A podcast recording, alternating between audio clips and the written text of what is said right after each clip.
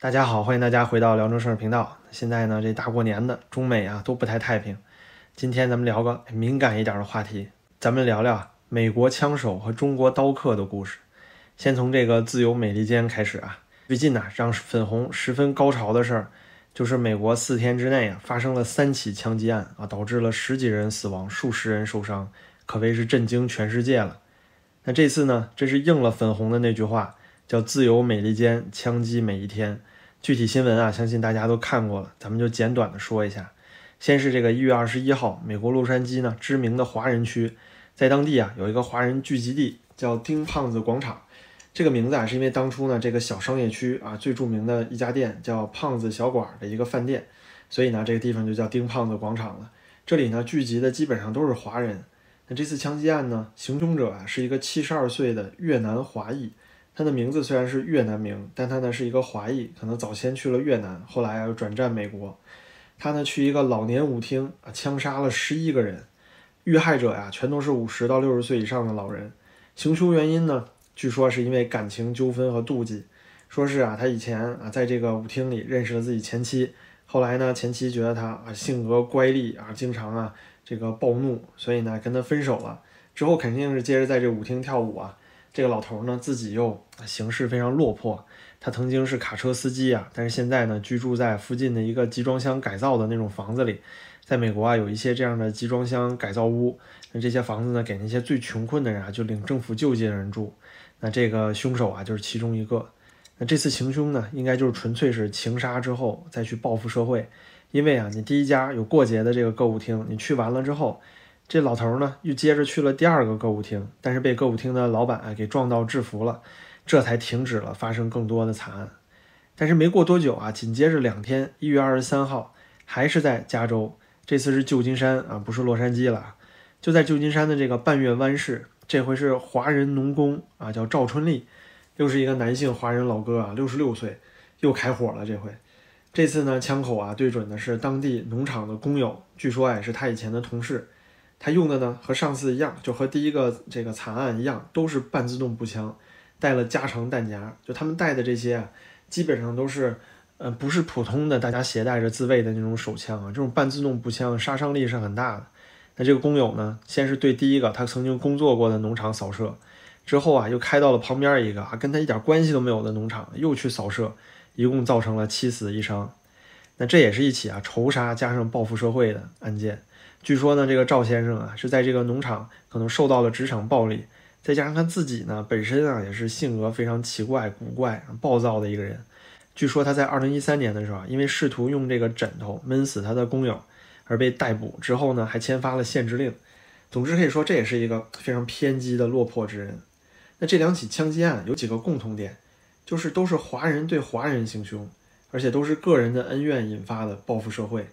然后都发生在啊，就是对美，在美国对个人持枪相对比较严格的加州，在这个加州呢，你持枪是一个证，就是你拥有枪支是一个证，但你持枪能出门，要公共场合能持枪是另外一个证。你光买完枪不行，你还得经过几个月的训练，拿到持枪证 CCW 之后，才可以啊，就是公然的把这个枪带出去，否则是要判刑的，好像是三年徒刑。那其实呢，就在这个二零二三年啊一月以来，就是短短这二十几天，美国的枪击案牺牲者就已经达到两千七百人了。那这个美国呢，有只有全世界百分之四的总人口，却持有着全球百分之四十的枪支，发生着全球啊百分之五十的大规模枪击案。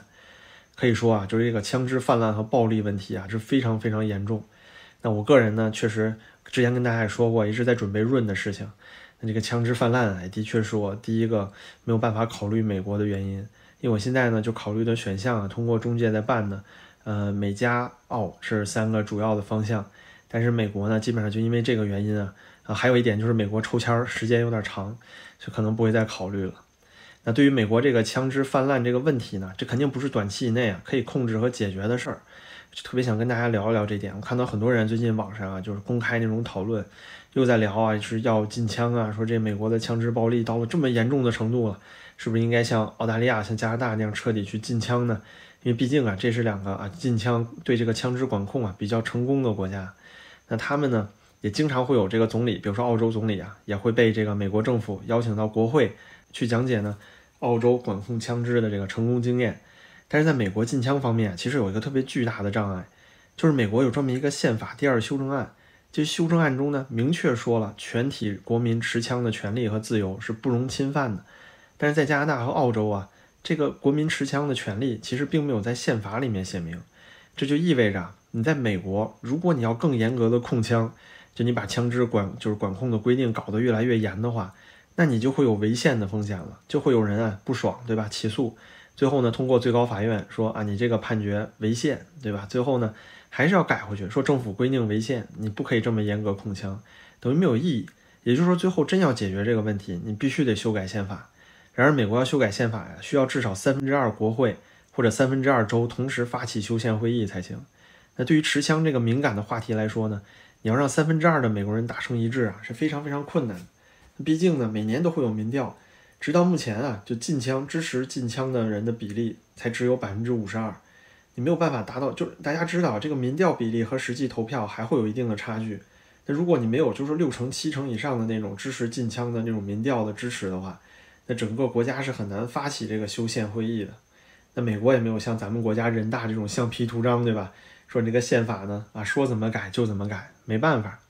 因此啊，就对于这个美国枪剑多发，这就是目前的现实。未来呀也会持续很长时间，一直这样下去。那接着出现那种史无前例的超大规模屠杀呀，也是完全有可能的。也许啊，就你不知道他要到底惨烈到什么程度，才可能让那三分之二的美国人都觉得啊，这个枪呢可能要想一想是要控制一下了，是可能要禁止一下了。那么在那之前，大家该怎么办呢？我觉得啊，美国生活的同胞们，我想现在唯一的办法肯定就是全民持枪。那既然说在美国，大家拥护持枪的权利。美国人民呢，也不可能说站出来说反对禁枪。那大家最好的办法保护自己，就是每一个人都买枪，拥有枪的同时呢，再去考持枪证。比如说呢，你在加州，你拿了持枪证之后，随时把这个枪啊，就跟手机一样带在身上。这样的话呢，等到哎你出了什么，周围遇到什么事情，即使有人开枪制止，就能够防止这种啊就被屠杀的这种风险。但是咱们话又说回来啊。您说，如果一个社会里啊，您在餐馆里、超市里、学校门口，您看到的每个人腰里都别着枪，那您说这种社会会不会生活很压抑呢？当然了，每个人也都平等嘛，那谁对谁都得客客气气的，对吧？那不管你是啊有钱大富豪还是没钱小乞丐，反正兜里都有枪，谁跟谁啊也不多点什么，那倒是平等了。但是呢，相应的街头的普通口角啊，也随时都能演变成啊西部片那种火拼。所以您想想，就是说如果这种。社会状态的话，嗯，算是特别幸福的生活状态吗？我觉得我没有资格去评断，因为我不在美国。那也许真的是这样的社会，大家都习惯了，嗯，保不齐大家也喜欢，这个我很难说。那您看呢？现在美国每一次出现大规模枪击之后啊，枪械类的股票都会涨，就是因为大家都知道这个答案，对吧？每次出完枪击，大家知道啊，又得有一大波人学枪买枪了，所以美国啊，现在朝这个发展方向去了。没有人啊，真的有信心、有胆量说要去修宪，估计啊也不可能。咱们在这里也不做评判，因为这是美国人民啊自己的选择。那到底是全民持枪还是全面控枪，只能靠啊美国人自己选了。其实呢，这就跟他们当初选择对疫情防控的策略是一个意思。老百姓呢自己选择我要出门共存，那你政府能有什么办法呢？说到这里啊，咱们就可以总结一下，枪支问题在美国和疫情是差不多的。主要原因呢，都是在民不在政府，这非常明显。控枪议案啊，政府年年发，尤其这个民主党人，民主党最大的这个一个大旗就是他要禁枪，年年都喊。但是要发起这么多次这个议案，没有一次能够达成说全国三分之二以上的州啊，全三分之二以上的议员一起同意，能够达到发起修宪动议的程度，完全推进不下去。就和当初这个政府疫情期间要求大家居家不出门。然后还是有很多州啊，尤其是那些啊红州不执行隔离政策，大家都不相信这个病毒可怕，然后自己还想出门是一样的。您说他这选择对不对呢？只要你能够愿意承担疫情造成的后果，那你出门没什么可说的，对吧？这是大家自己选择的。美国那些老人都觉得，那我不怕死，我也不想在屋里憋着，那是大家自己的选择，没有办法。所以呢，就跟现在控枪一样，你要选择了持枪的自由。那你自然要接受社会上会发生这种，因为，比如说反人类性格的人啊，因为有一些仇杀呀或者情杀呀，在报复完之后精神崩溃，开始报复社会产生的这种啊大规模枪击案，这也是一个必然的结果。但是这次美国连续枪击的事件啊，在国内呢很有意思啊，没有像之前的类似案件一样被内网大肆炒作，微博的讨论贴啊经常被控评。究其原因呢，主要就是因为第一，哎，凶手全是华人，这说句不好听，啊丢脸啊。第二呢，就是自己这儿也不太干净。现在呀，咱们要开始聊聊这个中国平阳县刀客，咱们来比较一下这个中国刀客和美国枪手啊有什么异同。那就在美国这两起枪击案几天之前，一月十九号，中国也出了一起大规模仇杀事件，就是在平阳县居民杨公训手持利刃呢，在村里报仇，造成了六死一伤的结果。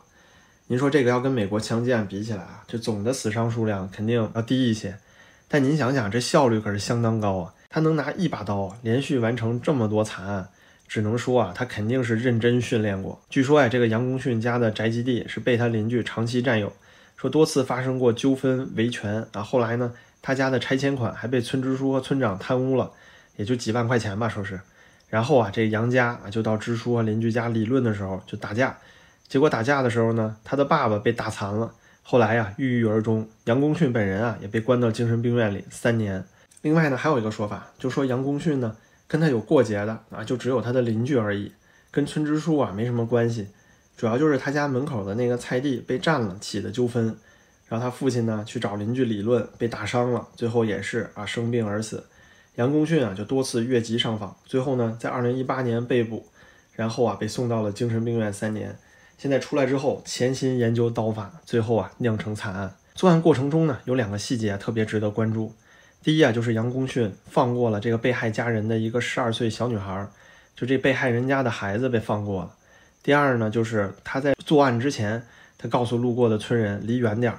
那可见啊，这杨公训在筹划此案的时候，就给自己定下规矩了，就是不能伤及孩子和无辜。您看起来这有点刀客风范是吧？啊，不过咱们频道啊，肯定不鼓励这样的事情啊，这依然是犯罪行为。那目前呢，传言依然还是很多啊，各种流言都有。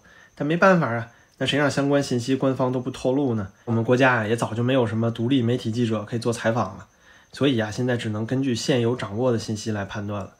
那把这个中国刀客杨功训和美国那两个枪手相比的话，第一呢，杨功训没有达到那种疯狂的程度，他至少还知道不去伤及无辜。那美国那两个枪手呢？其实跟呢就是前段时间广州宝马撞人的那个是差不多一样的，都是比较疯狂的报复社会。那这就说明啊，至少这四个案子算上广州撞人来说，这四个案子里至少有这个杨公训砍人这件事儿是可以避免的。那如果说上访自由，如果不去抓那些上访者，你让他们允许他们去越级上访的话，那可能就不会发生这样的事情。北京的信访办天天都有人排队闹事儿。天天都有人抓人，而且很多时候啊，来北京信访办抓人呢，那都不是北京警察，是当地地方警察。比如说您是从西安过来的，是西安的公安负责把人抓回去，就这种状态，这就中国就跟以前明清时期有大老爷的时候是一样的啊，你不能越级去敲鼓，对吧？但是我记得那个时候好像也可以告御状、拦轿子吧，对不对？今天的中国都不行了啊，都做不到了。那第二点呢，就是用刀杀人，您看到了，一样可以造成大面积杀伤，虽然说难度更大吧。那很明显，如果是美国那两个枪手，七十二岁和六十六岁老头，不可能拿刀造成这么大伤害的。第三就是可以说呢，中美政府啊对待这种事情的态度真的是完全不一样。中国呢只能靠猜啊，只能靠流言蜚语；美国呢虽然也有流言蜚语，但是美国的各大官媒也好啊，独立媒体也好啊，会采访这个受害者的啊家属。会采访周围的路人，会采访邻居，所以有很多啊，就是相对可靠的信息流出来，所以大家能够知道这些人是因为什么原因，为什么去杀人，大概是什么情况，每天都有新闻去跟进。但是中国呢，没办法，这个媒体管控啊太严格了，你出了这种事情，到现在你都搞不清楚，到底被害人有没有那个支书，有没有村干部贪污受贿的事情在里面。然而呢，你不管是枪手还是刀客。报复社会这种行为啊，我们是肯定去谴责的，但是呢，也难以避免。尤其是这个中国刀客，很明显，他只是寻仇，他并没有报复社会。那我们说，怎么样能够降低这种事情的概率呢？那对于美国啊，大面积报复社会啊，这个枪杀的事情，最主要的还是控枪和减少贫富差距。如果说没有办法控枪，那就尽量全民都拥枪，都持枪。你不能说政府。把这个所有的规定都限制了好人，让这个好人持枪特别困难，那到时候坏人出来要杀人的时候，他已经不在乎自己会不会因为身上带枪被判被判三年了，对吧？他连命都不要了。那那个时候你让好人怎么保护自己呢？你如果真的是要一个纯粹能够每个人保护自己的社会，就让大家持枪都自由，到时候人人身上都有枪，你也难以发生这种大规模的这种啊，就是杀人的事件了。那第二呢，就是你要管理好非法移民，尤其是美国这第二起啊，六十六岁老头在农场扫射的事情，很明显这些人是非法移民，他们经历了这么多年之后啊，他没有办法得到就是应该有的那种社会地位，他可能会觉得当初移民的这种选择是错的，最后啊落魄了。也就是说，因为美国接受非法移民的数量太大了。但是你又没有足够的能力，也不打算啊去给他们像正常公民一样的待遇，给他们教育，给他们各种资源，你也做不到。所以呢，非法移民最后越来越落魄。虽然身份转正，但是最后啊容易绝望和疯狂，你就产生这种报复社会的事件。所以这是美国政府的问题。那对于中国呢，主要还是啊你要给大家一个上访的机会，你要给这些底层民众啊越级上访的可能。如果只允许本地上访的话，那无异于是让嫌疑人啊自己查自己啊，那怎么会有公正呢？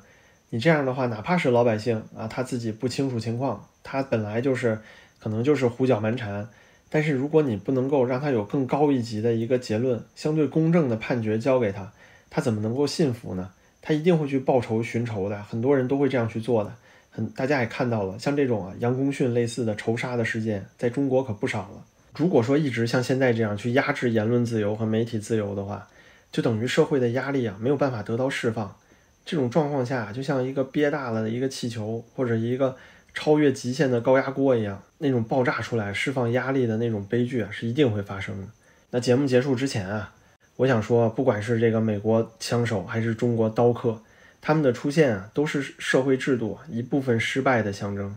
这就好像人生病的时候，你会发烧会疼是一样的，就是在警告你的身体，你哪里有问题了，你现在需要去治病，要开始保重自己了。这个时候是在警告你，你要改变了。如果再不变的话，这病就会变重，你就要完蛋了。那如果讳疾忌医，就是不改的话，死不悔改，那就会像癌细胞一样，一定会扩散的，会恶化。越往后拖呀，整个社会和每一个人都会越来越痛苦。我想这一点呢，对于美国来说，特别需要改变的就是人民的观念；对于中国来说呢，则是需要改变现在政府的态度，不管是对于越级上访的访民也好，还是对于啊言论自由也好。最后呢，感谢您的收看，您的支持啊对我十分重要，谢谢您的点赞和订阅，那咱们就下期再见。